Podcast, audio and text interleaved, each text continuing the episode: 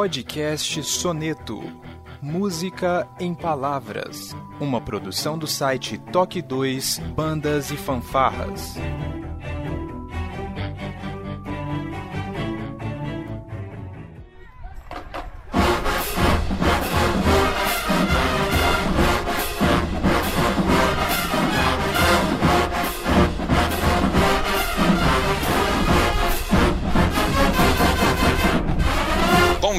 Tarde, boa noite, sejam bem-vindos a mais um Toque 2 podcast Bandas e Fanfarras no ritmo da vida na batida do coração, diretamente de Ribeirão Pires, São Paulo. Eu sou Josi Slay e hoje, para esse podcast internacional extremamente importante, hein? De grande valia para o meio de bandas e fanfarras aqui do Brasil. Está comigo diretamente de não é Belo Horizonte, Felipe Xavier, meu querido. Eu esqueço sempre. Desculpa, Felipe.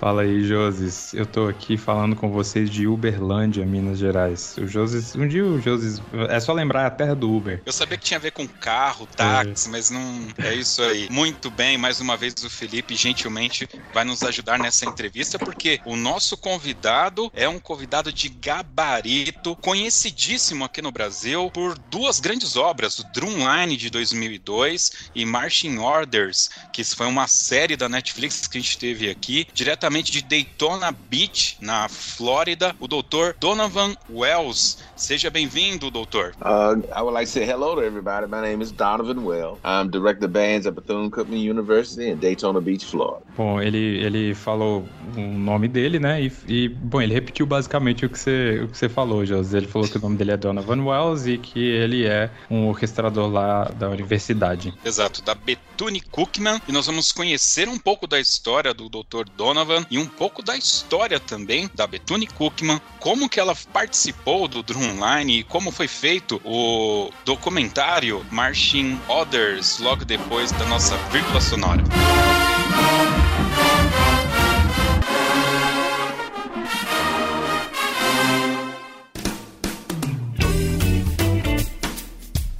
Olá, você está ouvindo o podcast do Toque 2 Bandas e Fanfarras, do site toque2.com.br. Para entrar em contato conosco, você pode acessar as nossas redes sociais através do nosso site ou então pelo e-mail contato@toque2.com.br. E se você gosta do nosso trabalho e deseja nos ajudar a produzir um conteúdo com qualidade cada vez melhor, acesse a nossa plataforma de contribuição pelo site apoia.se toque 2 e veja como contribuir. Este podcast tem o apoio cultural do Portal Brasil Sonoro. Clique, ouça e toque. Para ter acesso às partituras, visite o site brasilsonoro.com.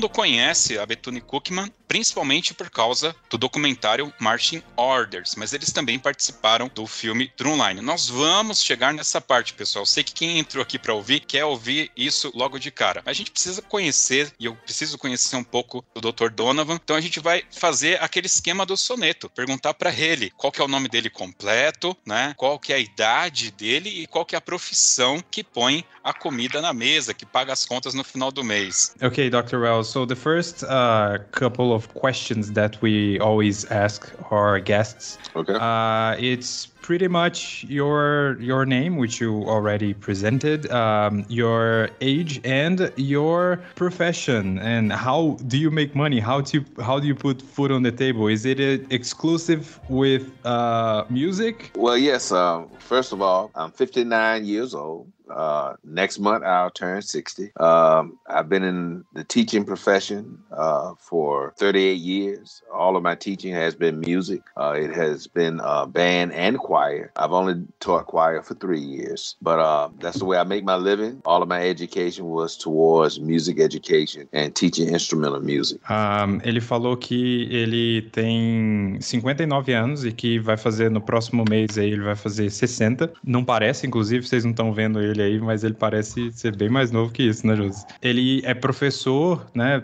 é universitário há 38 anos. É, ele sempre trabalhou com banda e trabalhou com coral também por três anos. E ele falou que toda a educação dele ele foi formado para trabalhar com música. Ele nunca trabalhou com outra coisa ou estudou outra coisa, focou em estudar outra coisa, né? Sempre foi, a vida dele sempre foi música. Eu acho que seria interessante se ele pudesse falar um pouco pra gente da onde que surgiu essa vertente musical, se vem da, da família dele, como que ele se introduziu, que instrumento que ele toca, né? E, e como que foi essa trajetória, né, né, musical dele antes de se tornar um diretor de bandas. Um, and one other thing that we always like to understand better is how did music come into your life? Is it from family, or are you the first musician in your family? What, how how did this happen uh, to you? Um, I would say the first introduction of music was in church. Coming up, my my family was a pretty religious family. My father uh, eventually became a minister, and nobody in my family played instruments. Uh, we had a couple of people play piano, but uh, my father was a great singer, great tenor, and I did not have that talent. I admire singers because I can't sing. And but I I inherited his musical talents through instruments and working with instruments and writing music and things of that nature. So uh, I was introduced to music early, uh, right in my household. You know, just hearing my father sing. Uh, if we were in the yard working or something, he would be singing. If he was cutting grass, he would be singing. You know, and he was singing in church. You know, so uh, and um, like I said, that that was my first introduction to music. And then I caught fire when I got into band. I believe I was in the fourth grade grade. I was nine years old, and I started playing trumpet. And um, and you know that lit the spark, so to speak. That's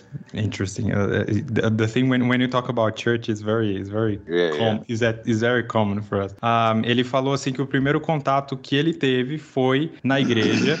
É, a família dele foi uma família, é uma família muito religiosa. Ele falou que o pai dele acabou se tornando minister, que seria como se fosse um reverendo, eu imagino que seja de igrejas protestantes, porque se fosse católico ele teria dito priest, mas é, ele usou minister, a, a palavra. E aí ele falou que o pai dele cantava muito bem, o pai dele era um tenor, e ele disse que herdou o talento musical do pai dele, que o pai dele estaria sempre cantando é, em casa, pai dele cortando a grama e cantando, e ele sempre gostava muito de ouvir. E aí ele falou que a, a primeira vez assim que ele teve contato mesmo, uh, ele começou a ter contato é, na igreja com nove anos mais ou menos, e aí ele começou a tocar trompete, e foi ali que meio que a chama acendeu para ele começar a trabalhar com música. Muito bacana. É, eu achei interessante ele falar que tocava trompete na igreja, né? E aí, a, a, título, uma curiosidade quase que pessoal mesmo. Normalmente a gente percebe, eu, eu não, não conheço muitas igrejas americanas que têm uma formação de banda, né? Se eu, eu gostaria de saber se isso é uma coisa mais regional, da onde que ele morava ou de tempos passados, entendeu? Porque normalmente a gente vê muito, até tem uma série Netflix que mostra isso, a gente vê muito coral, muito grupo de louvor, workshop, mas banda não é algo que a gente normalmente vê. Um, so we, we we are very used to to seeing music in the context of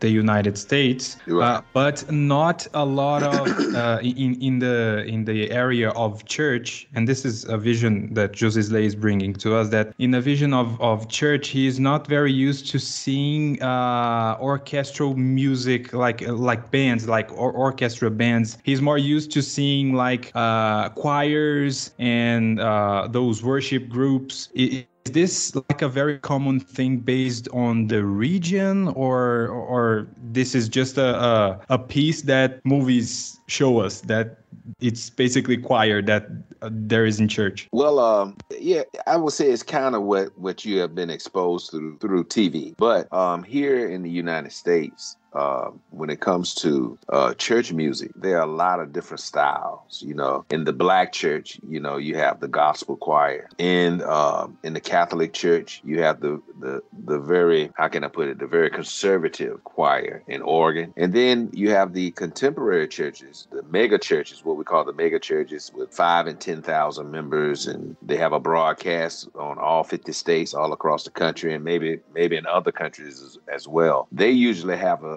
a choir and an orchestra. You know, a full orchestra, professional mu- musicians, and because it's a it's a it's a huge TV production along with it being a religious service. So uh, you know, you have those three three things going on. Uh, but for most places, you know, choir is uh, choir is the main thing in church. You know, your choir and your organist uh, and your pianist. Uh, that's that's that's your main thing in church here in the United States. É, ele, ele falou que isso, isso pode ser, sim, algo que a gente seja mais exposto, né, quando a gente vê filme e tal. Mas ele falou que tem três principais uh, estilos, né, que ele, que ele diz que tem de música na igreja lá. Ou ele diz que nas igrejas negras, né, que são, então são aqueles corais, tipo, que a gente vê em filme mesmo, aquela galera destruindo, que os caras cantam muito geralmente. Ou é, em, em igrejas católicas, ele falou muito sobre ser bem conservador então você tem uns corais mais eruditos e o órgão, e é só isso. E você tem também essas mega churches,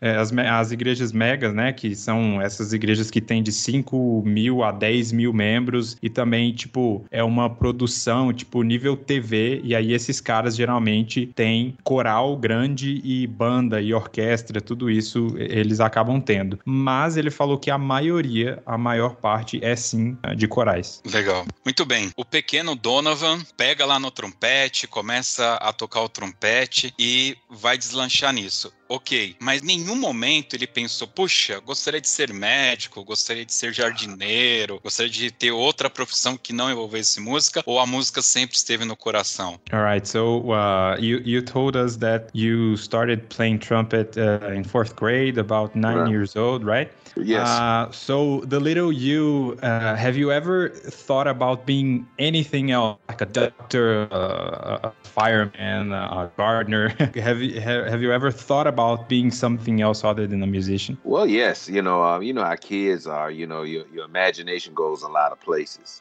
Uh, at first, I wanted to be an athlete. I wanted to be a pro football player and a pro basketball player. I love playing sports coming up, and I was good at it, but I was a small guy. You know, when I graduated from high school, I was 120 pounds soaking wet. You know, so I was a small guy. Um, and then um, I've always had a love for art. Um, I was uh, I was an art student before I was a musician, and I did uh, acrylic paintings, uh, still life, and landscaping. Um, I took art lessons, and so I was into art, and uh, and I've always had a keen eye for art and colors and, and putting you know textures and patterns and everything else together. You know, I've had those things. So, so, uh, you know, that that's kind of how I got it. I did, I wanted to be an artist at one time. And then, um, I've always loved math. Um, I thought I was going to be a, a CPA. You know, I was taking all of these business and accounting classes in high school because I wanted to be a, a CPA or go into finance in some, some form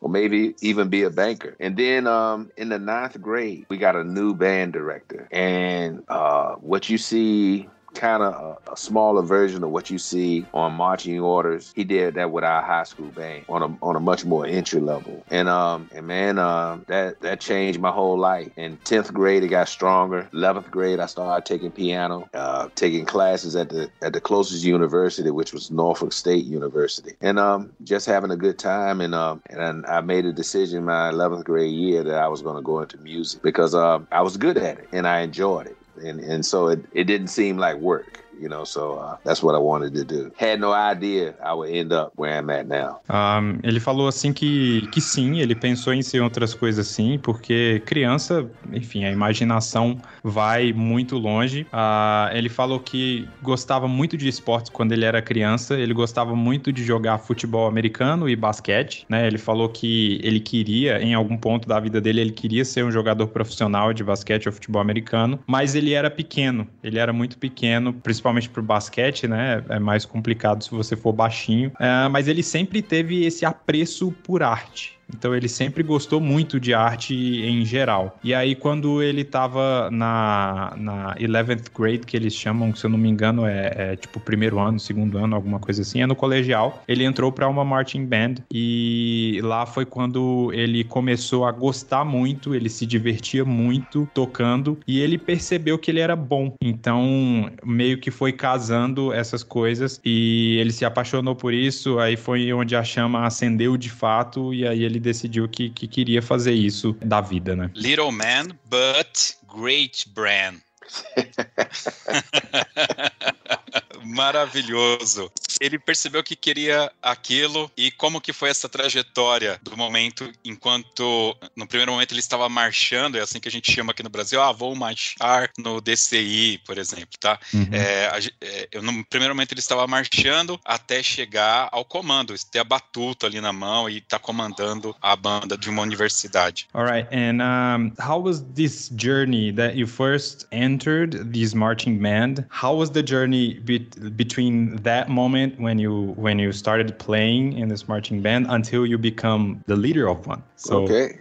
Right. How was this? Well, um, like I said, I started in the ninth grade. In tenth grade, I got better. In eleventh grade year, I was promoted to section leader, and and um, and then in my senior year, I made the region band, and um, and then I started to get scholarships to college. And I live in Virginia. I grew up in Virginia, which is about 750 miles north of Daytona Beach. And I was looking at going to one of the universities in Virginia, in Virginia like uh, Virginia State or Norfolk State, or even Howard Howard University up in Washington D.C. And uh, then I got I was my band director was contacted by the band director here Bethune Cookman. He was recruiting, and my band director uh, my band director had a great influence on me. His name was James Carver. Had a great influence on me, and um, and he said, "Man, Bethune Cookman is a very good band program." He said, "Now you, you can go to some other colleges and you'll be the best best thing there." He said, "When you go to Bethune Cookman, you're not going to be the best thing there. You're going to have to work your way up to being the best thing there." And so I came to Bethune Cookman in 1980, and four years later, I graduated in 1984 and went back to my old high school as band director in 1984 at 22 years old. That's a great story. ele falou assim que ele, ele continuou, né? Que ele começou no começo do high school, né? E aí, que é o colegial. E aí ele continuou tocando e evoluindo. E quando ele tava no senior year, que é o, o ano antes de ir pra faculdade, né? Ele já tava tocando em, é, na, nos campeonatos regionais de banda e tal. E ele começou a, a aplicar para faculdades, né? E ele falou assim que quando ele tava aplicando para as faculdades, ele teve um diretor de banda muito importante, o diretor da banda dele, é, que foi que influenciou ele a procurar essas, essas universidades. E ele começou a procurar várias. Começou a procurar até em Washington. E aí ele, ele morava na Virgínia, que a Virgínia é 750. Aí a conversão fica por conta de vocês, mas ele usou em, em, milhas, né? 750 milhas ao norte de Daytona Beach, que é onde está a Bethune-Cookman, que é a, a, universidade que ele está até hoje, né? E aí o diretor de banda dele, que é, é, é o James Colonel, é, falou para ele que ele falou assim, ó, você pode ir para todas essas universidades aqui e que você vai ser o melhor cara que vai estar tá nessas essas universidades aqui. Mas se você for para Bethune-Cookman, você não vai ser o melhor lá, você vai ter que ralar. então, foi uma das coisas que acabou fazendo com que ele, de fato, quisesse ir para lá, né? A parada do desafio, de tipo, como se fosse, ó, todas essas aqui não, não apresentam um desafio, né? E Bethune Cookman seria a que, de fato, seria desafiador para ele estar. Maravilha. Como ele citou esse nome, James Cournot, eu coloquei um nome aí que a gente fala aqui no Brasil de James Kurnov, mas ele é um compositor. É, se você puder perguntar para ele se é esse, são as mesmas pessoas, se são pessoas diferentes, a gente conhece o James Kurnov do jeito que eu escrevi aí no, no, no site, no chat, perdão. Um, so you you said the name James Kurnov, right? Uh, James Carver. Carver. Oh, okay. okay. okay, So it's a different person. Yes. Yeah, uh, yes, I, yes, I, yes, I, misunderstood. It's not no, no, the composer. No, no, no, not the composer. I'm sorry. É, no, not, é, então, então não, não é o compositor. É o diretor. He was your director, right? Right. He was my yeah. high school director. Yeah, the, yeah. his high school director. O diretor dele que estava sempre junto com ele.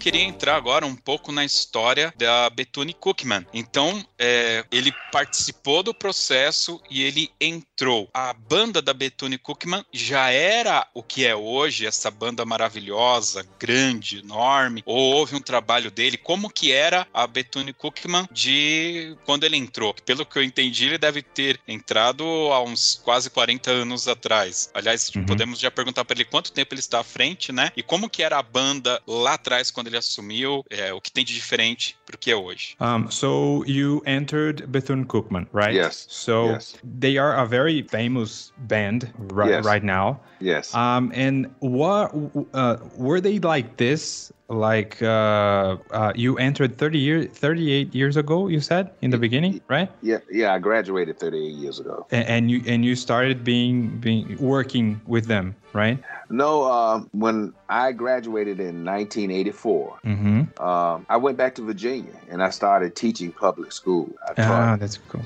i taught at my high school i taught at four different high schools over a 12 year period. Um, I even did one season as assistant band director at Hampton University, but I was part time. I was still teaching, mm-hmm. and and um and then I was called back to Bethune Cookman in 1996. All right, so you've been there since 1996. Yes, 26 years. That's yeah, 1996, and uh, I was assistant band director when I when I came here, uh-huh. and I and after one year they promoted me to director of bands, and I've been band director for 25 years. Uhum. Eu vou fazer a pergunta que você fez antes um pouquinho, José, mas só ele só deu uma recapitulada porque ele, ele falou que ele tá na Bethune Cookman há 26 anos, porque logo que ele, que ele se formou, ele voltou para Virgínia e ele deu aula em várias escolas lá, escolas em vários colegiais. Então ele, ele passou por mais ou menos, se eu não me engano agora o número que ele falou, acho que foi 12, 12 escolas diferentes lá. E aí depois ele foi chamado, ele, ele se formou em 84 e foi chamado de volta para Bethune Cookman em 96. Então tem 26 anos que ele tá lá. Agora eu vou perguntar a parada da, da se a banda, como era a banda naquela época. So 1996, we are in 2022. So what has changed from this from this band since since that time uh, that that you started? Were they always the, this great, um, or did you have anything to do with that, with building this greatness in them?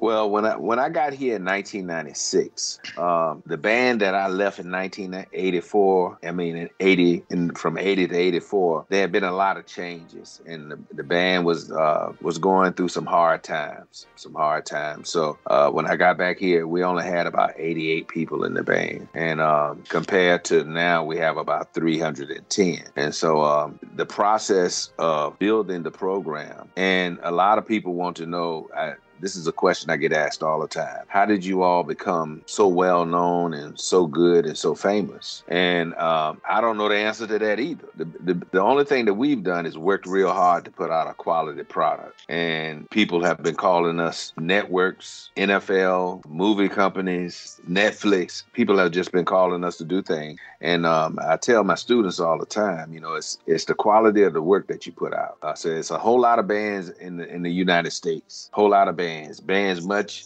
at much larger institutions than ours. You know, you have the Ohio States, you have the Michigans, you know, the LSUs, the UCLAs. You have great bands here, but it, but somehow this little small black school, our phone keeps ringing, and that's because of the quality of work that our students do. So uh, I'm real, I'm real proud of it, man. It's been a journey. It's been a good journey, though, a good journey. Uh, I've learned a lot along the ways. I made some mistakes, uh, and I've grown as a director, and uh, and I've learned to trust my students you know, because they are the ones with all of these creative ideas. And my job is to take their ideas and make sure that I can put pen to paper and make it happen on the field. Um, ele falou assim que ele a banda que ele deixou em 84 quando ele se formou foi uma banda muito diferente da que ele encontrou em 96 quando ele chegou lá, que eles estavam numa situação um pouco mais difícil. Ele disse que eles tinham só 88 pessoas, comparado com o que eles têm hoje, são 310 que ele disse que eles têm 310 pessoas hoje, então daí dá para tirar né, talvez a crise que eles estavam vivendo. E nesse tempo todo, tudo que ele fez foi tentar fazer o melhor trabalho possível com eles, né? Ele falou assim que tem uma pergunta que, que as pessoas fazem muito para eles, que é a seguinte: como vocês conseguem ser tão famosos? Como vocês conseguem entregar um trabalho tão incrível assim? E ele falou que ele nunca sabe responder essa pergunta. Ele fala que a qualidade do trabalho deles está em primeiro lugar. Eles estão tentando é, fazer com muito esmero, com muito cuidado, e ele não entende é, o porquê, né? Porque ele começou a citar várias outras escolas lá dos Estados Unidos que são é, institutos muito mais tradicionais e maiores do que eles. Mas ele até falou uma coisa engraçada. Ele falou: tem toda essa galera muito maior, mas o nosso telefone não para de tocar. Então estão sempre chamando a gente NFL, é, que é a Liga de Futebol Americano, filmes. A Netflix também falou com eles, como a gente comentou aqui, que ele já participou. Então ele falou assim que ele aprendeu nesse tempo todo a confiar nos alunos dele. Ele falou assim que é da cabeça deles que vem as ideias criativas e o tudo que ele precisa fazer é saber onde colocar e como colocar essas ideias criativas de uma forma que vai soar bem no campo, né? Ok, Mr. Donovan, my band has 30 musicians only. a little bit band. Doesn't doesn't matter how big it is. Doesn't matter how big it is. Just because a, a big band or a small band. As long as it's a good band, it doesn't matter how, how big it is. My band is a good band. There you, there you okay, go. There you okay, go. There you okay. Go. There you go. Muito bem.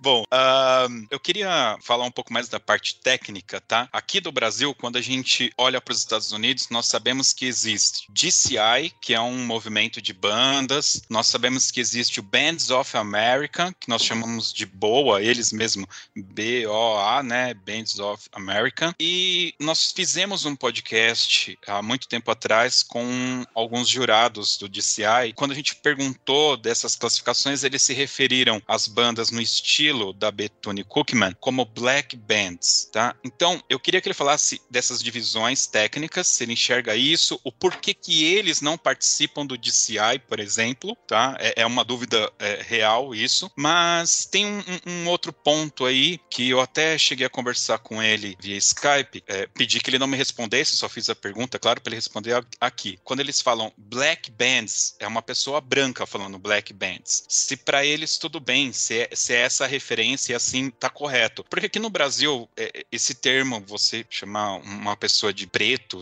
enfim, é, pode ocasionar alguma questão cultural não agradável, pode ser uma ofensa, né? Então, é, eu queria saber disso dele, porque na época eu me senti um pouco desconfortável com aquele podcast, mas passou, né? E eu não gostaria de manter, ou de tirar, ou, ou só falar da forma correta, né? Então seria essa a questão, mais associada a essa questão das categorias e se eles. Por que, que eles não participam, por exemplo, no DCI? DCI, só para te contextualizar, é o Drums é, Corps International, ok? É, beleza, então só para quebrar as perguntas aqui, vamos perguntar primeiro então a questão do, do Black Bands, pode ser? E aí depois a gente vai okay. para a parte técnica. Ok. Porque senão fica muito, muita sim, informação sim. de uma vez. Okay, okay so uh, a while ago we, we had a, a, a podcast in interviewing some guys uh, from uh, DCI and Bands of um, America, and you have those competitions and those organizations in the in the US, and they came up with a with a term that we would like to understand better how it is because they called it black bands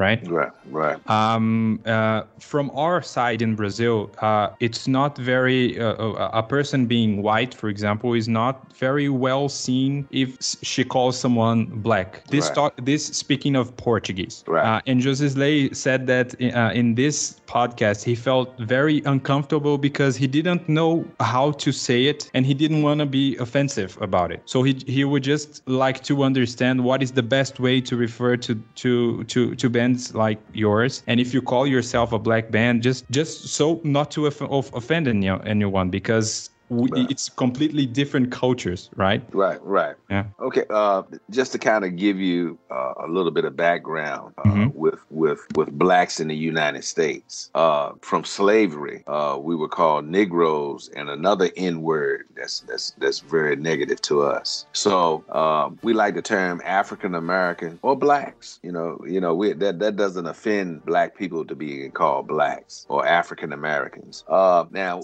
as it pertains to the show style, we call it show style or traditional style. Now, some of the white, the DCI, which is predominantly white, they will say the black bands because our style is only done by black bands.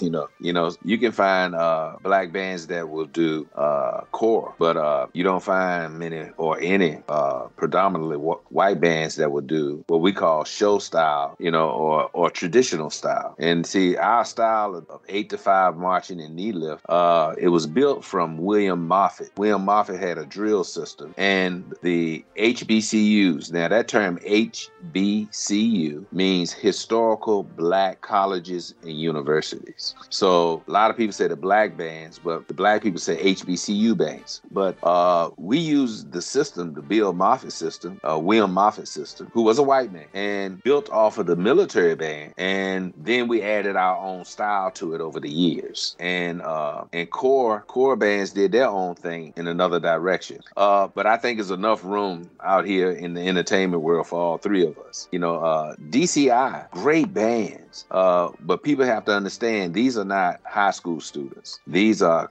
college students. Some of them are band directors, teachers. They have degrees. Uh, these are some of the best players that you're going to find, and they're you know they they're ready to perform. You don't have to teach; they're ready to perform. Mhm. Uh, Bands of America. Bands of America is kind of like a, a a national band organization that promotes competition in the DCI arena mostly, uh, and uh, in in the in the core arena, I should say mostly, and um, and so they do competitions all over. Uh, concert and marching concert and marching now you you have a lot of high schools that are predominantly black that still participate in bands of america because they have good bands they have good band uh, bands of america black or white you have to have a good band to be in there. And uh and then you have the show style which is the hbcu style. That's the high knee lift and the playing of the popular music and dancing while you're playing at the same time and drills and patterns moving on the field and uh, high energy high energy you know and great entertainment. So um, it's enough room for all of it. Um, i don't get offended if dci call us black bands. I would prefer if they would call us show style bands or traditional bands or hbcu bands but i'm not offended that they call us black bands because you know um, that's not an offensive term to blacks in the country over here. The n word is an is a it- you know even negro negro is is is offensive to black people. We would rather be called african americans or black. You know we'll say first thing we'll come out of our mouth we'll say we're black you know you know so um, um so it, it's um it doesn't offend me. I, I i wish they would use another i wish they would use some of the other terms to describe us but it doesn't offend me. Ok. Um, ele, meio que respondeu hum, sem eu perguntar, porque ele deu uma explicaçãozinha aí da parte técnica, né? Primeira coisa que ele disse, né? Eu, eu perguntei qual que é o, o jeito não ofensivo de falar com eles, e ele falou que ah, nos Estados Unidos é, tem a N-word, que é o. ele, em inglês é negro que eles falam, e que isso é ofensivo, sim. Eu acho que talvez aqui no Brasil seria como se a gente chamasse alguém de preto, né? E que quando as pessoas chamam eles de black, que eles não se sentem ofendidos de forma alguma. É, os termos mais usados são ou black ou African American, que é, é, afro-americano. E aí ele falou um pouco sobre o DCI, né? E o Bands of America. Ele falou que o Bands of America é uma organização que organização que organiza é, campeonatos de bandas nos Estados Unidos nas como se fosse nas arenas do DCI. E ah, ele meio que respondeu o que você perguntou, José, porque você perguntou por que, que eles não fazem parte do DCI, né? Pelo que eu entendi, o DCI trabalha mais com alunos de colegial. Ele falou assim, ó, vocês têm que entender que o, a, a, nossa banda aqui, eles são profissionais, eles não são alunos de high school, eles não estão, eles não estão aqui tipo para ser ensinados. Eles têm diploma, eles são graduados, eles estão prontos para tocar. Eles não estão como se fosse eles não estivessem no nível de, de, de alunos do colegial, então seria talvez até injusto, né? Porque os caras já são mestres, já são os caras já estão num nível mais alto do que um aluno do colegial. Ele falou sobre é, de um cara que chama William Moffat, que é um cara, é, ele falou que é um cara branco que criou o método que eles, alguns dos métodos que eles tocam hoje, e que eles pegaram o método desse cara e colocaram como se fosse o estilo deles em cima disso. Né? Então, é, é, ele, falou, ele citou um termo que é HBCU, que é o Historic Black College Universities, Historical Black College Universities, que são as universidades uh, históricas dos negros nos Estados Unidos. E aí ele linkou com a coisa de tipo, ele, eles não se sentem ofendidos de o DCI chamar eles de black bands. Ele não se sente ofendido com isso. Ele preferiria outros termos. Ele falou que podem ser é, bandas tradicionais ou bandas. Ele falou traditional bands. What was the other term? I'm sorry, you said uh, uh, traditional uh, bands or show show show, show style. Show style. Isso. Show é, ele falou estilo como se fosse estilo de show, né? Então ele, ele preferia esses, preferiria esses outros termos, mas ele não se sente ofendido com ser chamado de black band porque o estilo de música que eles fazem não existe banda de músicos predominantemente brancos que faz. Então tá tudo certo para eles. Como ele disse, ele preferiria outros termos, mas eles não se sentem é, de forma alguma ofendidos em serem chamados assim. Uma coisa que chama muita a nossa atenção em relação ao estilo de bandas que eles fazem, tá? É que eles se posicionam. Para quem tá ouvindo, a gente eventualmente não é do meio de bandas, eu vou tentar explicar aqui. Imagina o nosso estádio do Morumbi, em uma das laterais senta essas 300 pessoas, todos com instrumento, e eles tocam muito forte. Tanto que aqui no Brasil a gente gosta muito, eu particularmente gosto muito de assistir esses vídeos, né? Tem um clássico que eu gosto, que é do Hello, da Adele, cara, que é incrível, né? Um, uma banda que não é a deles tocando, que eu acho muito legal. E a explicação que a gente tem é que fica, como são dois times jogando, fica um de cada lado. 300 caras de um lado, de uma banda, Betuno Cookman, por exemplo, e do outro lado uma outra universidade qualquer. Então, a informação que a gente tem é que eles tocam forte daquele jeito porque o outro lado do campo tem que escutar e eles ficam se provocando através da música. Eu gostaria que ele falasse um pouco pra gente se é isso mesmo, ele se propõe a isso, essa parte sentada, porque eles também têm uma parte que é marchando e se apresentando ali e tal, mas essa parte da arquibancada é algo que realmente chama a nossa atenção porque a gente nunca teve uma explicação é, correta, assim, do, do motivo daquilo, se é isso que eu tentei expor aqui para você. Eu gostaria que ele comentasse um pouco, porque realmente eu acho. Eu adoro, tá? Já vou deixar. I love it. So uh, there is a very interesting um, thing that happens in a in a in a game. For example, um, I, I I don't know this because I've I've never seen a lot of of it. I'm just the messenger here. Okay. but Justice Lay said that there is some there is one thing that he loves is when uh, there are there are the two bands, one of one on each side of the the field and you play it with so much power. So uh, he says that he they believe that is because the other side has to has to hear it right? Yes. so so it, he wants to know if this is really uh, the explanation for it because this is this is what they think it is because you guys have these two bands playing as loud as they can. So uh, what is what is the real deal? Is this is this so so powerful so that you can provoke each other a little bit? Is that it? Well it, I think um, when you talk about how loud we play, uh, it's a part of our culture. Black people in the United States, uh, we we worship differently than white folks. You know, we we tell different jokes, we laugh at different things. We our music sounds different, and same thing with marching band. We are kind of a an, uh, an exciting people, and so our bands are exciting. So when a band plays at a, at a game, we're playing loud to excite the crowd, not so that people on the other side can hear you. You know, you don't have to play play that loud for everybody to hear you, but it excites the crowd, it excites the team. We're there to promote excitement and, and keep our crowd behind our team, hopefully that they can win the game. Um, but uh, it's it's it's a little bit of showing off a little bit and and, and you know uh, sticking your chest out and, and everything and uh, having a little bit of a moxie, if you will, or, or, as as the kids say, a little swag. You know, having a little bit of that. But uh, uh, I want our band to have a strong sound, but I don't want to play as loud as we can play. I want us to have a good quality sound. Uh, you know, and and that's what we promote here. We want a strong sound that's a quality sound. At any point in time where we get to the point where the quality is compromised, we pull back. I don't, I don't want, I don't want to, you know, it's like driving a car. You know, you can drive a car 70, 75, 80 miles an hour, but you can't drive it at 120 miles an hour all the time.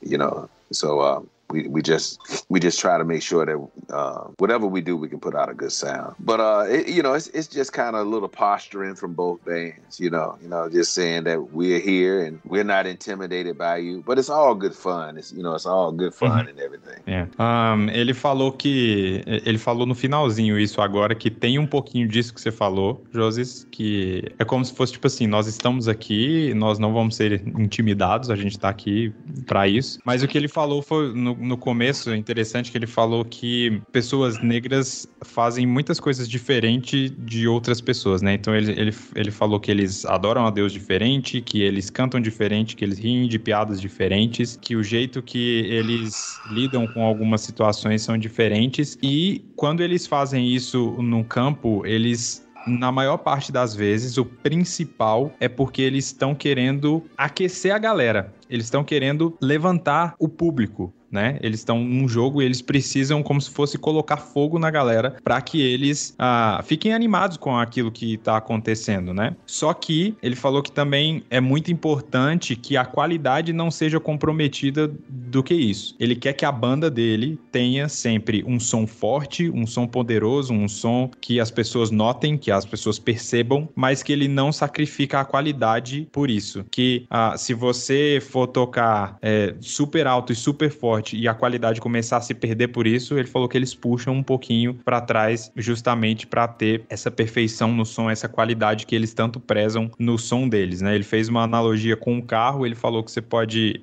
e, e aqui ele tá usando é, milhas de novo. É, você pode dirigir um carro a 80, é, 80 milhas, 85 e você pode dirigir um, um carro a 120. Só que você não vai conseguir dirigir a 120 o tempo inteiro. Vai ter momentos que você vai precisar puxar um pouquinho para trás. Bom, essa questão questão da qualidade, cara, a gente sempre comenta aqui. É, ele, ele, então, ele puxa, mas tem muita banda que não puxa. A qualidade, eu mandei uns vídeos para você, depois você dá uma olhada. Assim, mais uma pergunta um pouco mais técnica também. Se essa quantidade de músicos, é, essas 300 pessoas, não sei se são 300 músicos ou se os dançarinos entram na contagem também, se isso tem muito a ver com a questão deles estarem tocando num, num estádio e que tem que ter um volume de som, né? Se, se isso é, é, é, proposital em função do volume de som ou só porque quanto mais é melhor mesmo, assim. Isso é mais uma curiosidade mesmo. So, um, when you said that there are 310 people, right? You said it yes, before. Yes, yes. Um, were uh, are they all musicians or are the dancers included in in this? No, um, I would say probably 260, 265 are musicians, uh, and then the rest are dancers, flags, and our drum majors and our train. We have student trainers, just like you have with the teams. We have student trainers, so our traveling part is about 310. Okay. Um, and and um, the other question is that this huge amount of people, it's because you're playing in a stadium and you guys need uh, a big projection of music, a lot of people to be heard all over the stadium, or it is just because the more the better? well, a little, a little bit of both. because uh, the more people you have, the more pageantry you can show on the field. You know, uh, if you look at our some of our performances, we can make formations and designs that you can't make with a smaller number of people. Uh, if you look at some of the, the larger universities in our country, the Michigan States, the Ohio States, they have large bands. They make huge formations on the field. So, uh, but it also enhances, it gives you a very rich quality of sound when you have that many people, and and they're all good players, you know, good musicians. Um, and and uh, once the crowd get used to something, you can't go back. You know, you know, it's kind of like uh, once once air conditioners got into cars, nobody want to want a car without an air conditioner. You know, and and now that a car has Bluetooth, nobody wants a car without Bluetooth. nobody wants to nobody wants a car that doesn't have a backup camera now, you know. So is once you go to a certain place with it, uh, it's hard to go back. Uh, you know, the numbers are good if it's quality if it's quality. But uh, you don't you don't have to have a, a huge band. You know, um, I've had a band when I was teaching public school. I went to a new school, and my first my first year I had ten instruments and seven percussion. You know, so uh, I've had both extremes. You know, so uh, and and it's about the work that you do and and are you developing young musicians. Ele falou assim, é, a pergunta final que eu joguei para ele foi se a a quantidade de pessoas era porque eles tocam no estádio e precisam precisa projetar o som, né? Ou se é quanto mais melhor, né? E aí ele disse que um pouco dos dois, né? Um pouco dos dois. Ele falou que quanto mais é, pessoas você tem, e aí ele frisou bem isso, tem que, tem que ter essa, tudo bem ter essa quantidade de músicos, mas tem que ser músicos com qualidade, tem que ser músicos bons. E aí você, além de você ter mais qualidade e riqueza no som, você tem de fato mais pompa, né? No estádio, você tem aquele show que você mostra para as pessoas. E aí ele brincou no final que quando o público se acostuma com toda essa pompa, não tem jeito de voltar. Então agora as pessoas se acostumaram, por exemplo, é que, a, primeiro eu fiz a pergunta de se as 310 pessoas, né, eram todos músicos e ele falou que provavelmente uns 260 são músicos e o resto tem outras atividades, é, mas que eles trabalham com uma equipe que viaja com eles é, é a equipe de 310 pessoas e que aí tem tem dançarino, tem treinador, tem a galera de bandeira, então é 310 como se fosse a comitiva inteira, mais aproximadamente 260 músicos e de novo ele falou músicos bons com muita muita qualidade para tirar esse som rico. Ele falou assim que não é sobre que a qualidade também não é ela não é só da quantidade dos músicos, porque quando ele dava aula em colegial, por exemplo, ele já é, teve uma banda que tinha 10 instrumentos e 7 percussões. Então que é, ele já teve os dois extremos, né? Então o mais importante é você treinar bem é, músicos bons.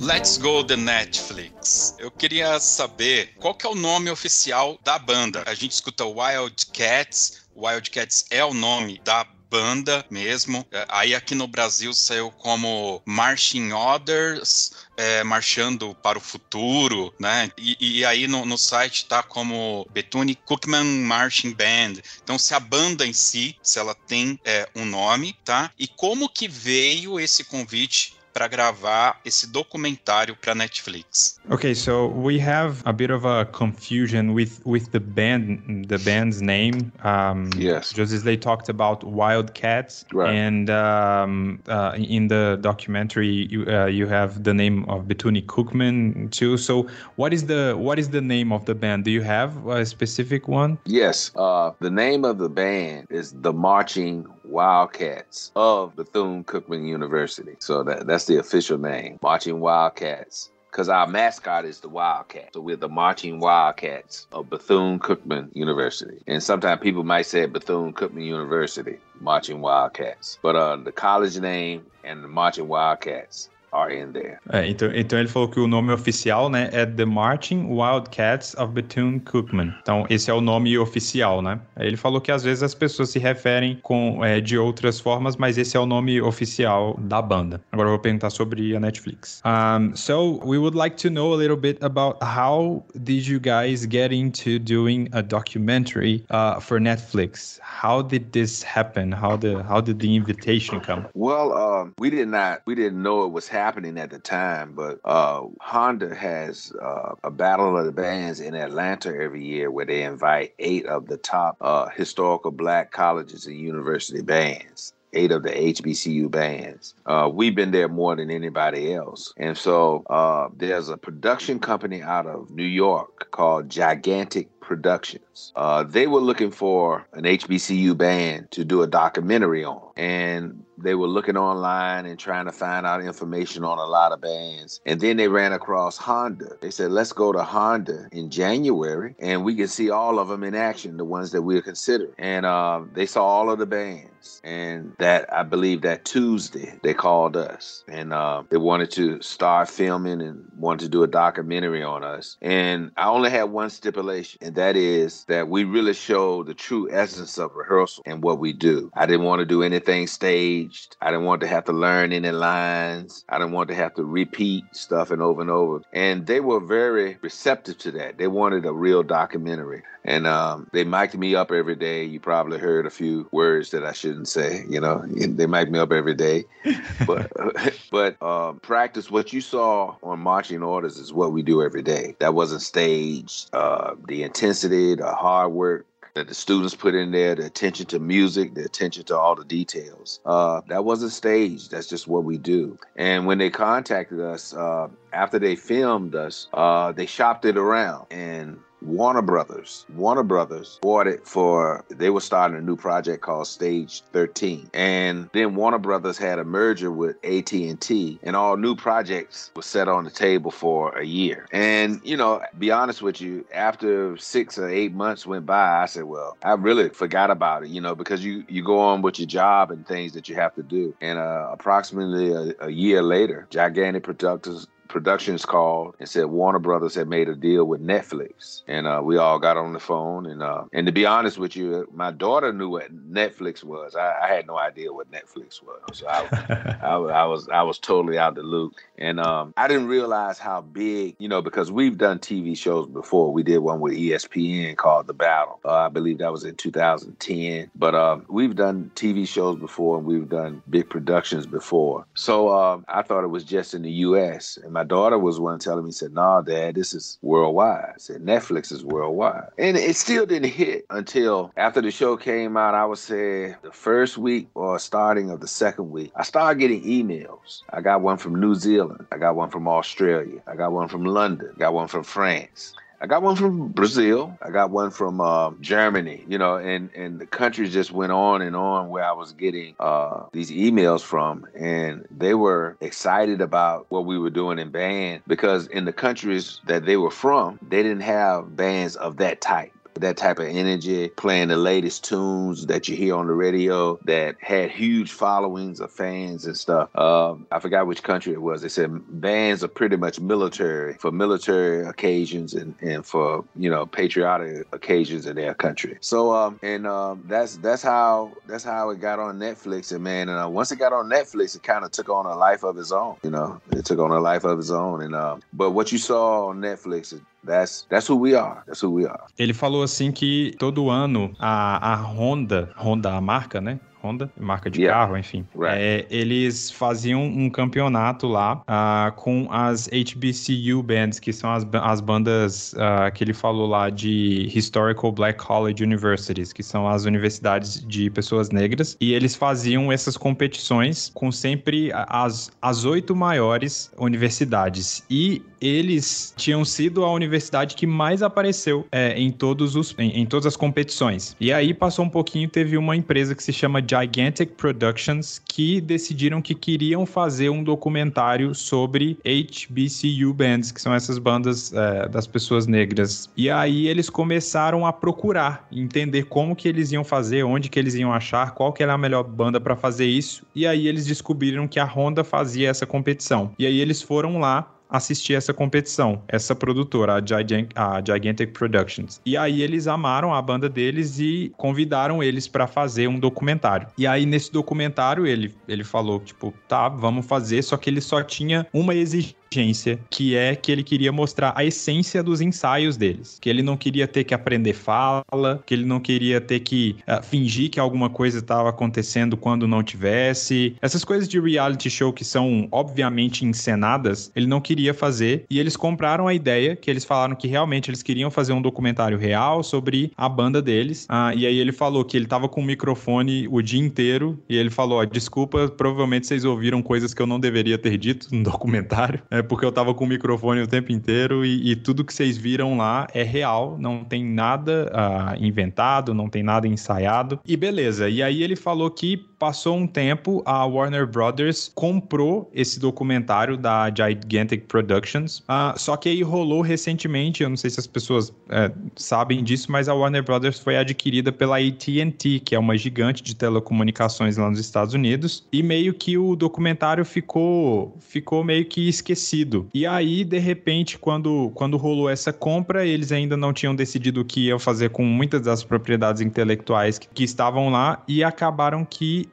eles fizeram um acordo com a Netflix para ser distribuído. E aí ele falou que na época ele não fazia ideia do que era Netflix, a filha dele que sabia o que, que era Netflix. E aí ele achou que seria uma coisa tipo nos Estados Unidos só. E ele comentou que essa não foi a primeira vez que eles já participaram de programas de TV, de documentários e tal. Ele falou que fez um em 2010 na ESPN que é chama The Battle. Então, tipo, não era necessariamente novidade participar de uma produção grande audiovisual. Só que ele achou, como eu disse, ele achou que era só nos Estados Unidos. E aí a filha dele que falou assim: não, não, não. A Netflix distribui isso pro mundo inteiro. E aí ele falou: Hum, tá. Aí lançaram na Netflix e aí ele começou a receber e-mail da Nova Zelândia, Austrália, recebeu e-mail da Inglaterra, da Alemanha, falou que recebeu e-mail do Brasil e que aí foi quando ele começou a ter ideia do quão grande estava sendo o documentário, porque tinham todas essas pessoas de diversos outros países super interessado no tipo de música que a banda deles estavam fazendo. Eles falavam que é, outros países não teriam essa é, é, é, essa pegada do que eles estavam fazendo, de música que estava tocando na rádio e eles colocando aquele estilo de música. É, eles falavam muito que a maioria dos países usa marching band só para é, como se fosse eventos militares, né? Então ele começou a receber todos esse, todas essas mensagens e foi aí que ele de fato percebeu a proporção que tomou o documentário e ele ficou muito feliz com o resultado porque ele falou que tudo que tá lá não tem nada inventado, não tem nada encenado, tudo tudo que estava lá foi real porque ele é, se certificou disso, de que ele não ia ter que inventar nada, de que eles iriam ter que gravar a essência do que era a banda de fato. It's true. Repeat again, again, repeat again, repeat again.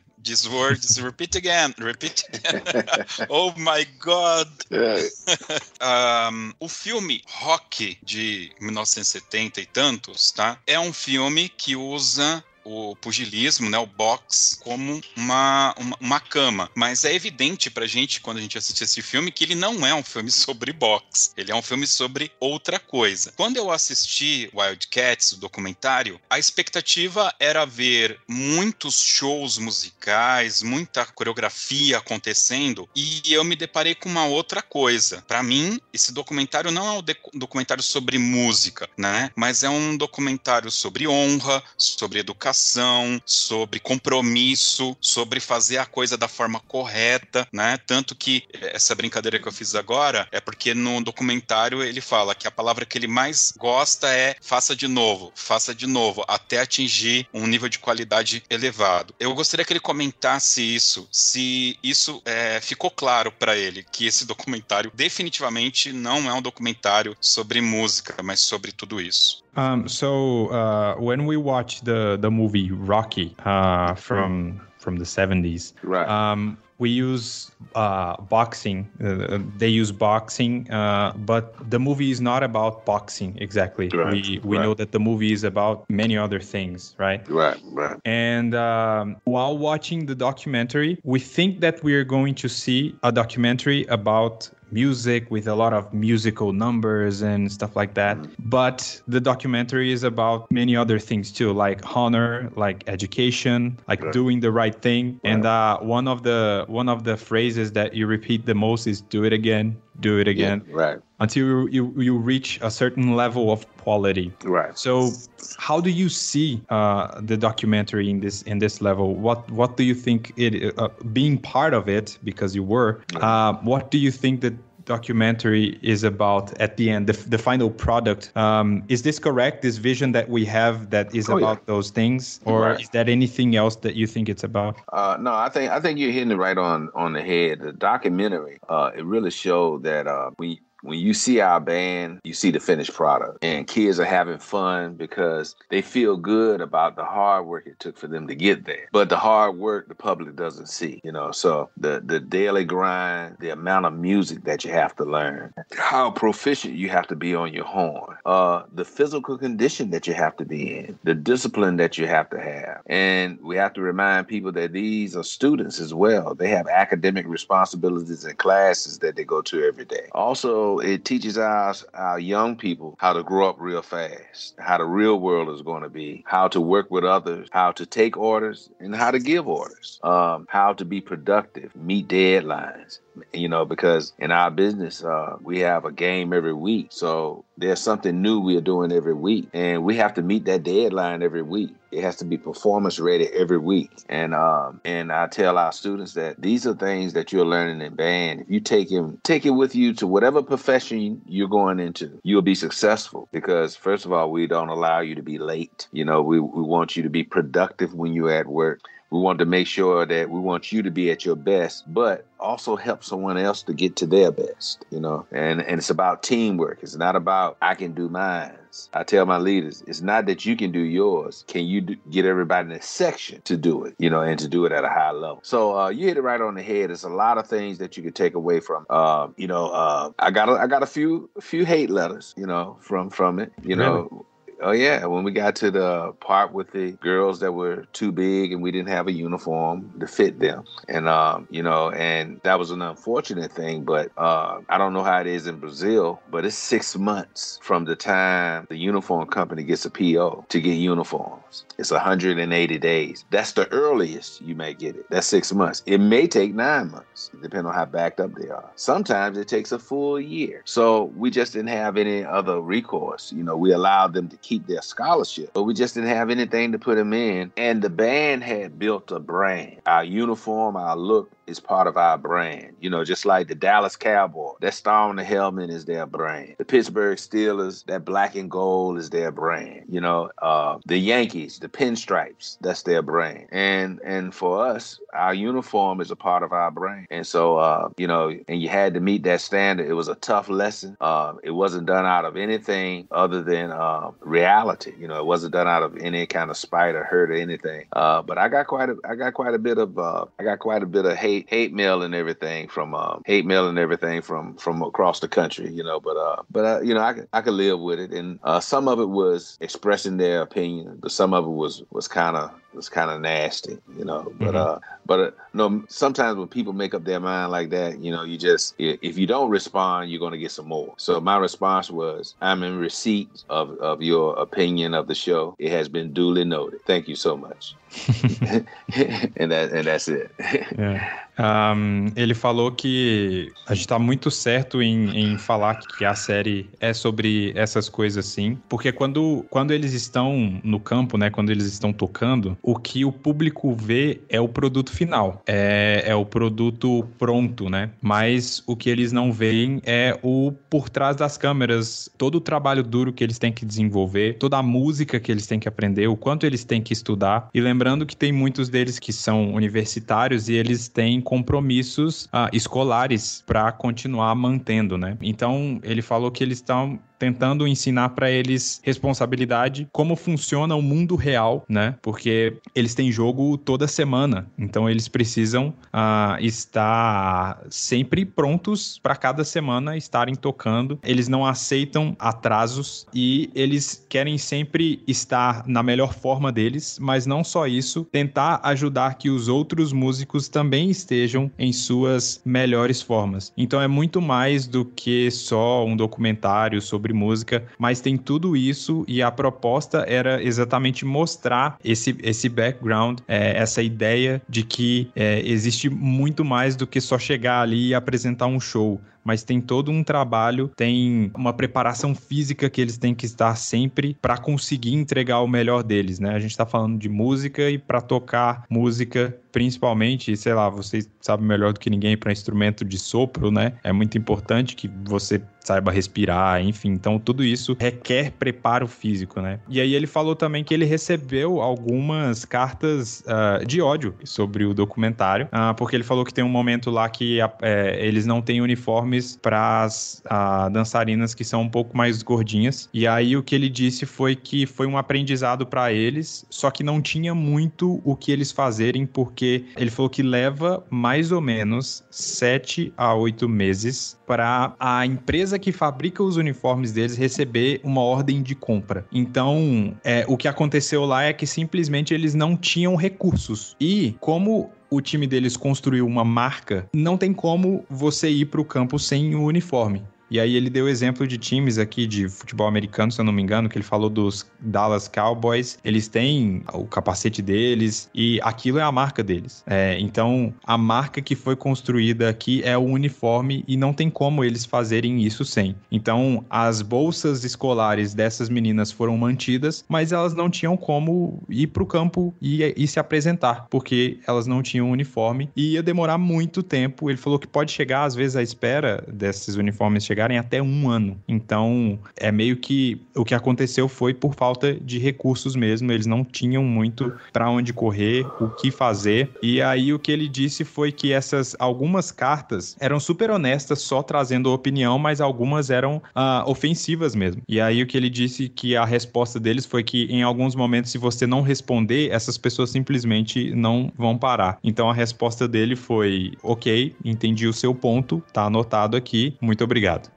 nós temos um podcast que nós fizemos na época que saiu o documentário, vai ter link aqui no post para quem não ouviu. E durante essa semana, esse mês de maio, eu tenho feito algumas postagens repostando esse esse podcast para que as pessoas é, pudessem ouvir antes de ouvir este programa, tá? Infelizmente, a série, o documental Marching Orders não está mais disponível no Netflix, pelo menos aqui do Brasil, então eu não tive como rever para acrescentar aqui os nomes, né? Mas só para ficar aqui um depoimento, e aí você pode eventualmente passar para ele, Felipe, é, eu fiquei bastante sensibilizado no episódio número 1, um, quando um Mord comando, né, que seria um dos dançarinos, ele é entrevistado e ele fala que ele é o a primeira pessoa da família que vai cursar uma universidade e que ele deve isso à banda. Então ali isso acontece nos primeiros cinco minutos do documentário. Isso me marcou bastante porque me mostrou assim: ele tem uma responsabilidade, ele entende as oportunidades que foram dadas e ele assume essa responsabilidade. Ele verbalizou essa responsabilidade. E uma das grandes críticas que a gente tem aqui no Brasil, eu tenho e faço isso abertamente, é que muitos músicos que participam das nossas bandas bandas e vão para orquestras e têm carreiras musicais de destaque, nem sempre, na verdade, é, eu vou ser bem legalista agora, a maioria não acredita as origens, que são as bandas, as fanfarras, e aquele professor que é eventualmente até um semi-analfabeto e que ensinou ele a ler a, a, primeira nota. Então isso trouxe à tona todo esse raciocínio quando eu, eu assisti esse documentário. Então por isso esse meu comentário e por isso que eu gostaria que ele tivesse feito esse comentário um pouco mais amplo. Então fica aqui meu agradecimento, que foi de muito bom tom esse documentário. Foi bastante discutido aqui no meio das bandas, ele pode ter certeza disso. Um, just, a, just a comment from from José Slay is that um, he said that in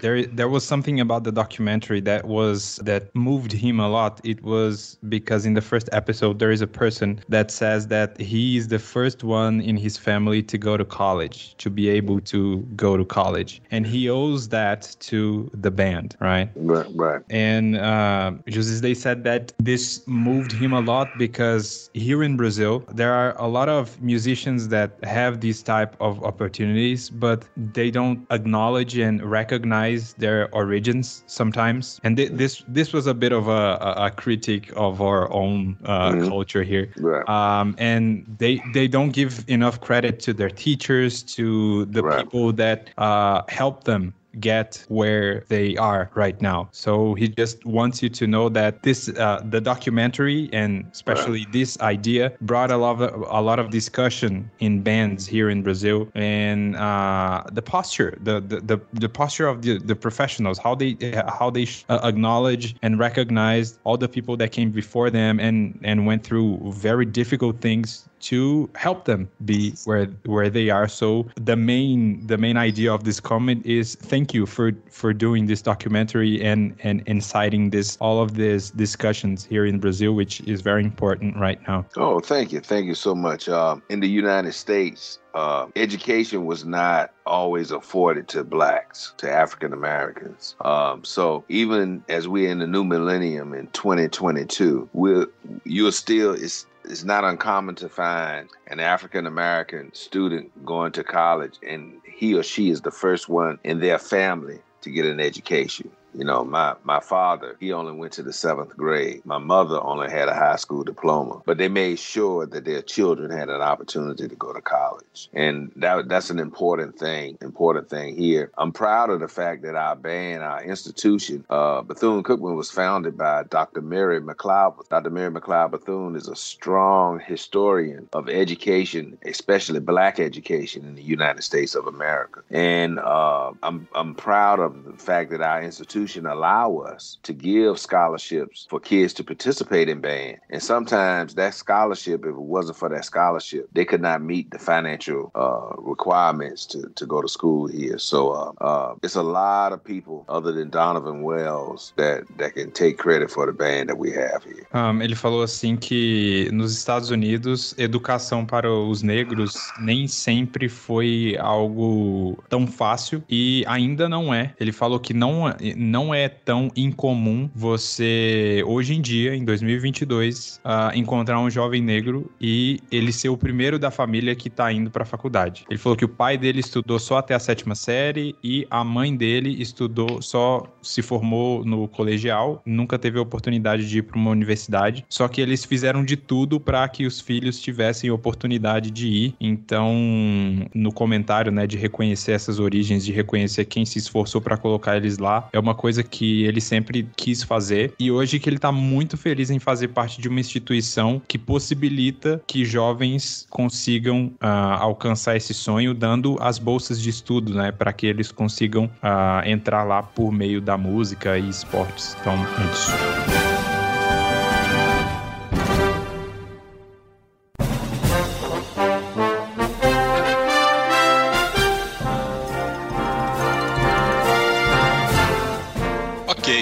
De 2022, o filme Drumline está fazendo 20 anos, tá? Que é com Nick Kelton. Talvez o Felipe Xavier conheça o Nick Cannon como o marido da Mayara Carey, mas eu acho que ele é ex-marido agora. E não sei se dá para você ver, Felipe, mas tem aqui a Zoe Saldanha. Antes de fazer sucesso, ela foi uma dançarina do Drumline, tá? Esse filme estreou em 2002, dezembro de 2002, e foi assim no Brasil, no meio de banda. Eu não sei se ele fez sucesso, tá? mas não tem um ser humano que toque em banda que não conheça esse filme. Tanto que quem costuma ouvir o Toque 2 sabe que vira e mexe, entra algum maestro aqui e fala: Ah, minha dica cultural é o Drumline.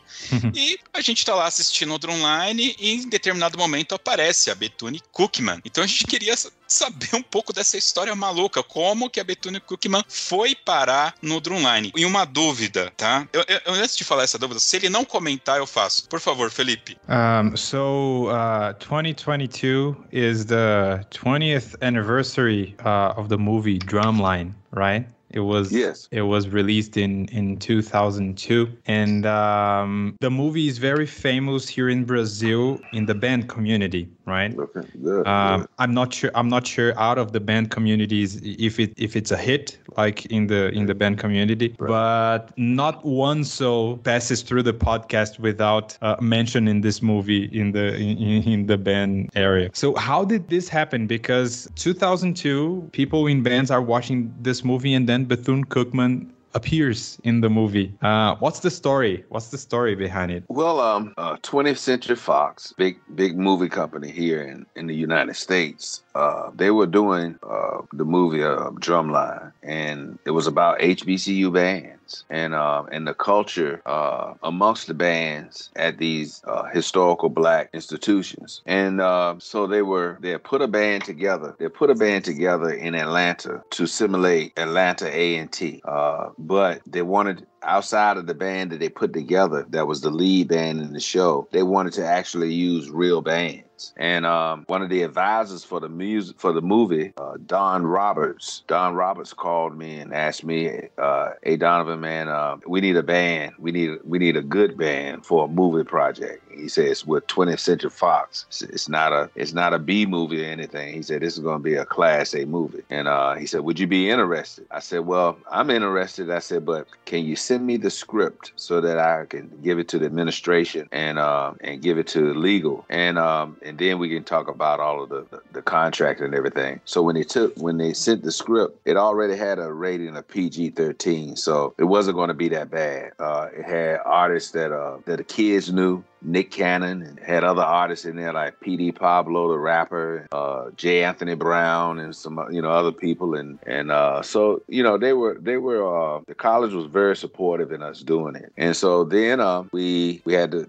they sent us the song that they wanted us to play. And we did our own version of the song because we felt like we could write a better version for our band that would have more of an impact than what was sent to us. And so we did, and they accepted it. And that's what ended up on screen. And all the choreography and everything, our students put that together. You know, you had to come up with your own presentation because they didn't want it to look like it was scripted. They wanted you to be your band. And uh, and that's what we did, man. And uh, we went up, we went up there uh, to Atlanta to film. Uh, our audio, we were very proud. We were the only band that did our audio in one take, and uh, and we only had to do our field take twice, and that's because they wanted to get other different camera angles. And um, long days. Filming the movie is long days. You know, they get you up, you eat breakfast at five, five thirty, and you go to the stadium and you take a seat around seven o'clock, and they may not call you to perform until four in the afternoon. So it's it's a long day, long day, man. But well worth it. Uh, really, really, that was one of the big things that really got our name out there. And then we started getting calls from NFL and Cadillac to do a commercial, and you know, and so forth and so on.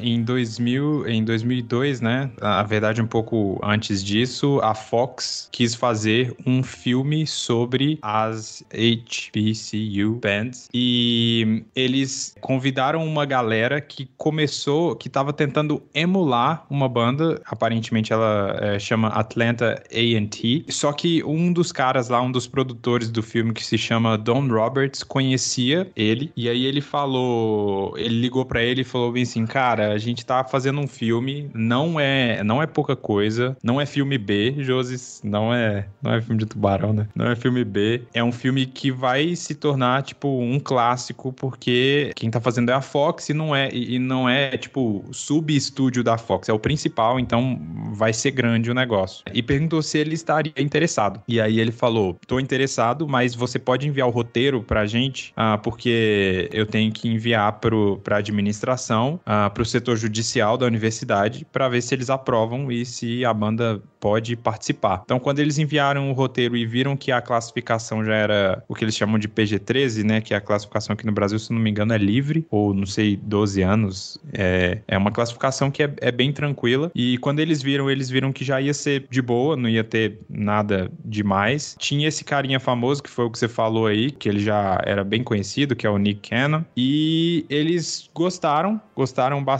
E aí esse produtor, que é o Don Roberts, falou para ele que queria uma banda real e queria que eles fizessem uh, tudo e que, e que tocassem. E aí parece que a, as músicas que eles iam fazer foram enviadas para eles, só que eles mexeram nas músicas, tanto nas músicas quanto nas coreografias. Eles colocaram a cara deles nas músicas e ele falou que foram muitos dias e longuíssimos dias gravando o filme. É muito cansativo, eles ficavam o dia inteiro gravando. Só que ele falou que eles foram a única banda que conseguiu fazer a maioria da, das cenas com um take só de primeira. Teve uma cena só que eles. Uma música, eu acho que só que eles fizeram que eles precisaram fazer mais de um take, mas não foi por causa da banda, foi porque eles queriam diferentes uh, ângulos de câmera e aí eles tiveram que fazer mais de uma vez. Mas que foi assim que aconteceu e, e a partir daí, porque eles estavam num filme desse tamanho, a partir daí eles começaram a ser chamados chamados por todo mundo, né? Eles fizeram um documentário depois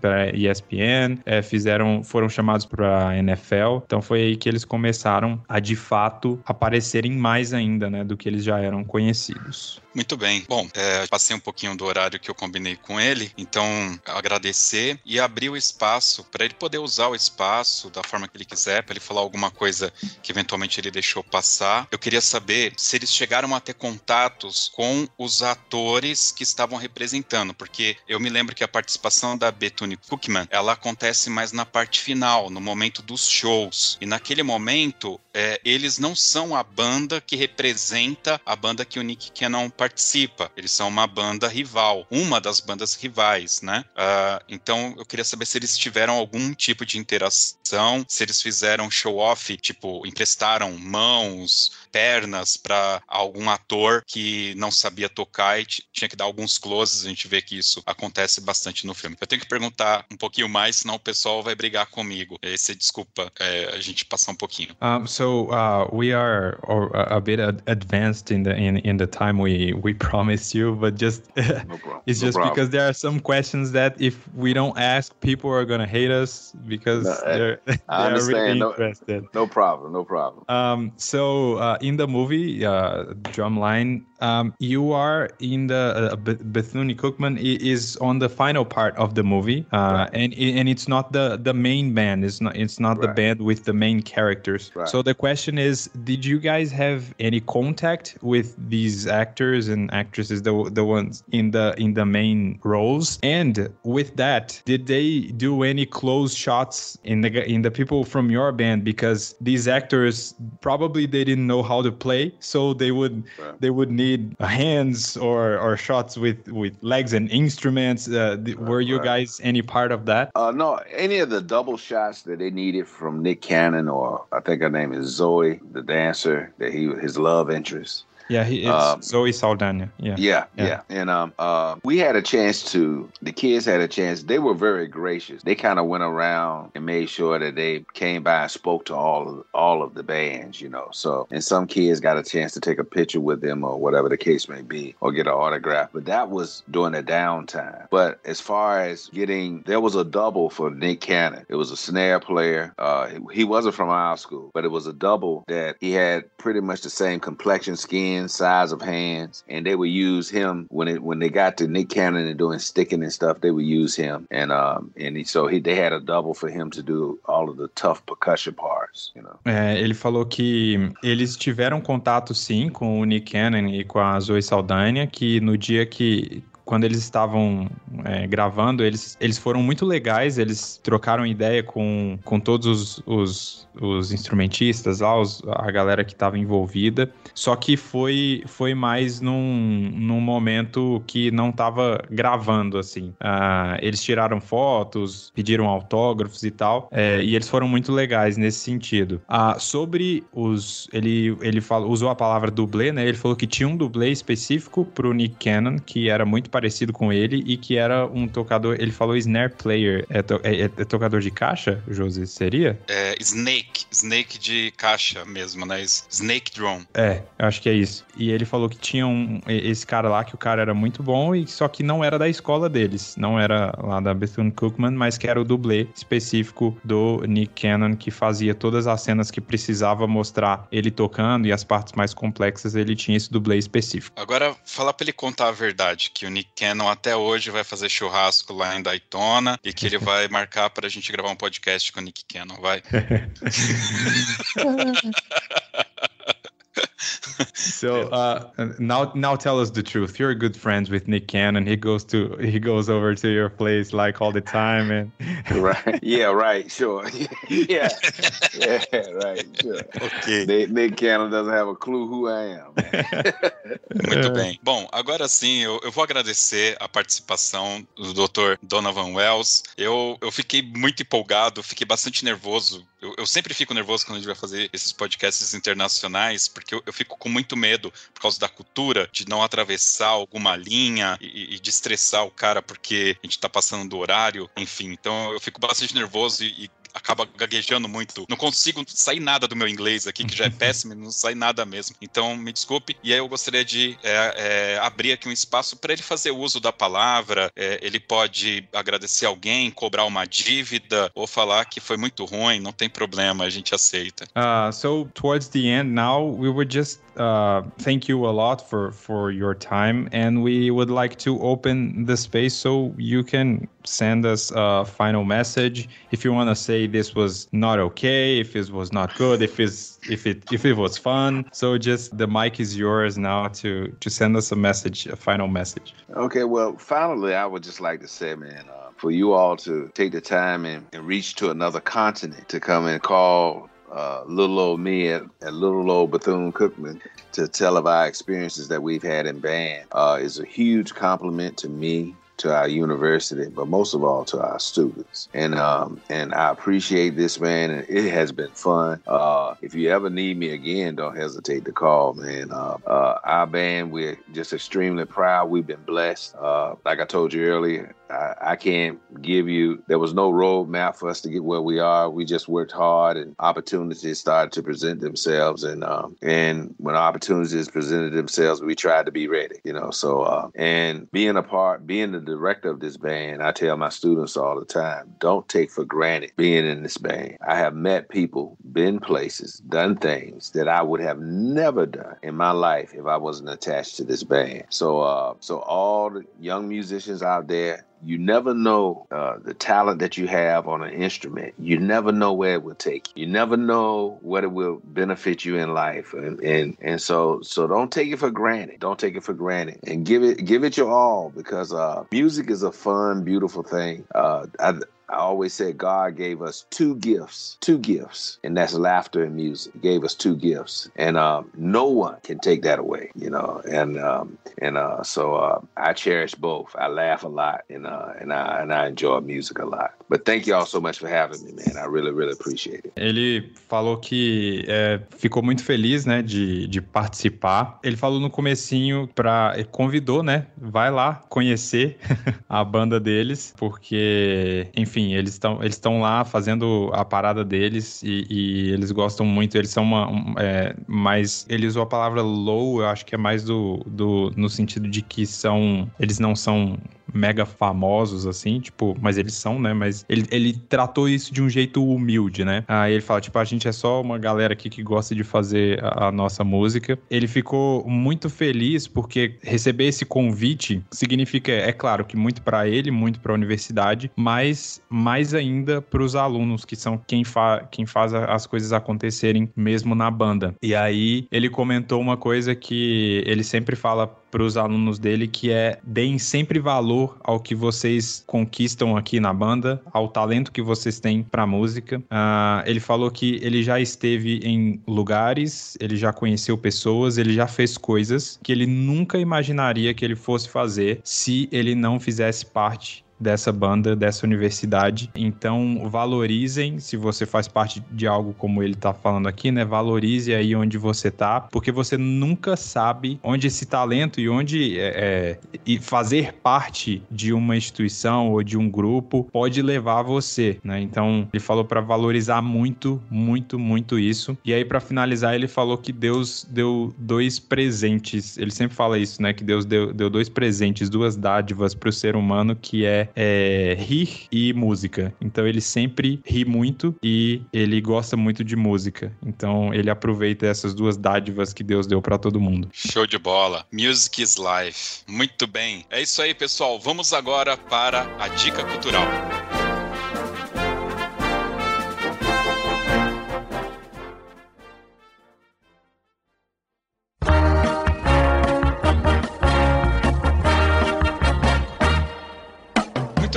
Dica cultural é aquele momento que o nosso convidado vai dar uma dica de um filme, de um livro, de um sabor de pizza ou de uma viagem, não sei, vale qualquer coisa, tá ok? E aqui eu vou ser bem rápido porque a gente estourou muito aqui o nosso tempo. E a minha dica é a seguinte: uma série chamada Chicago Fire que é uma série sobre bombeiros. Tá muito em voga agora, uma série chamada 911 aqui, uh, até porque tem os streamings agora da Disney, tem o Star Plus. Então, essa série ela acabou entrando muito em alta. Eu vejo muita gente comentando. No entanto, pessoal, Chicago Fire, que é da Universal, é muito melhor. Assistam. E por que, que eu estou dando essa dica? Porque, olha só, um dos grandes protagonistas da Chicago Fire é o capitão, que é negro. Aliás, é um ator que fazia aquela seriosa, é fantástico. É uma série muito boa. Fica aqui a minha dica: assistam Chicago Fire. Felipe Xavier. Cara, eu, eu preciso começar a anotar. Eu vou anotar hoje já a minha indicação da, da próxima vez, porque você sempre me coloca nessa sinuca de bico, José, porque eu nunca.